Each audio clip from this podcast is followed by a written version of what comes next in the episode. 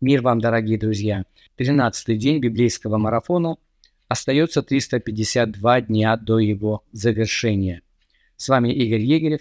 Сегодня в Ветхом Завете мы читаем книгу «Бытие», главы 31 и 32, а также 13-й Псалом. А в Новом Завете мы заканчиваем чтение 10 главы Евангелия от Матфея, стихи с 24 по 42.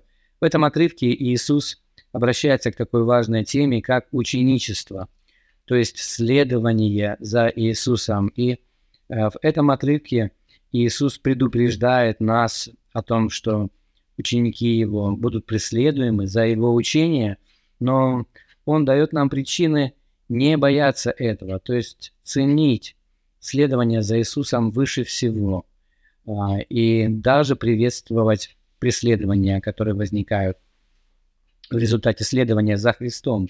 А, он говорит нам о том, что Он будет исповедовать нас перед Отцом Небесным, если мы будем исповедовать Его здесь на земле.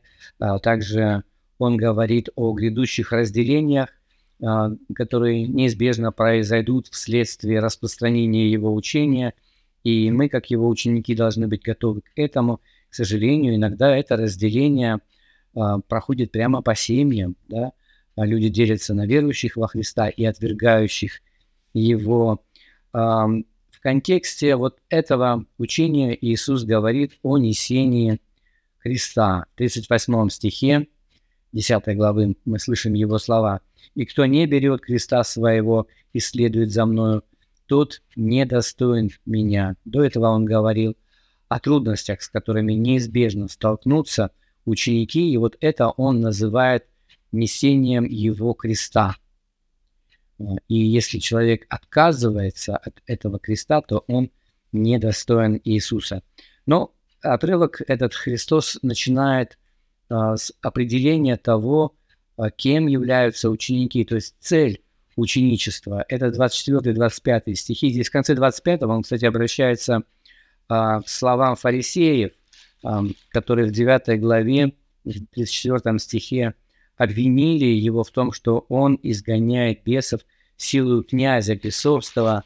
И Христос говорит а, в 25 стихе о том, что если хозяина дома назвали Вейзеволом, не тем ли более домашних его. И слова эти сказаны в контексте того, что цель ученика состоит а, в том, чтобы уподобиться учителю, стать таким же, как он.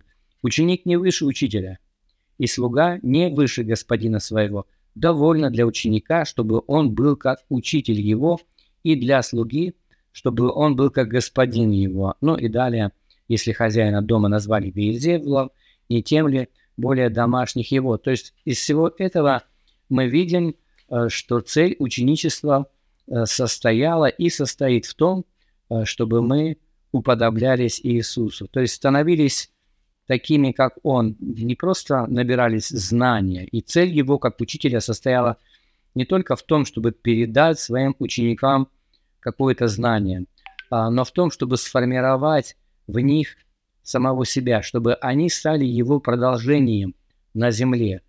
После того, как он уйдет, они смогли бы продолжать его миссию. И вот в совокупности все эти люди, следующие за Иисусом, и составляют его церковь.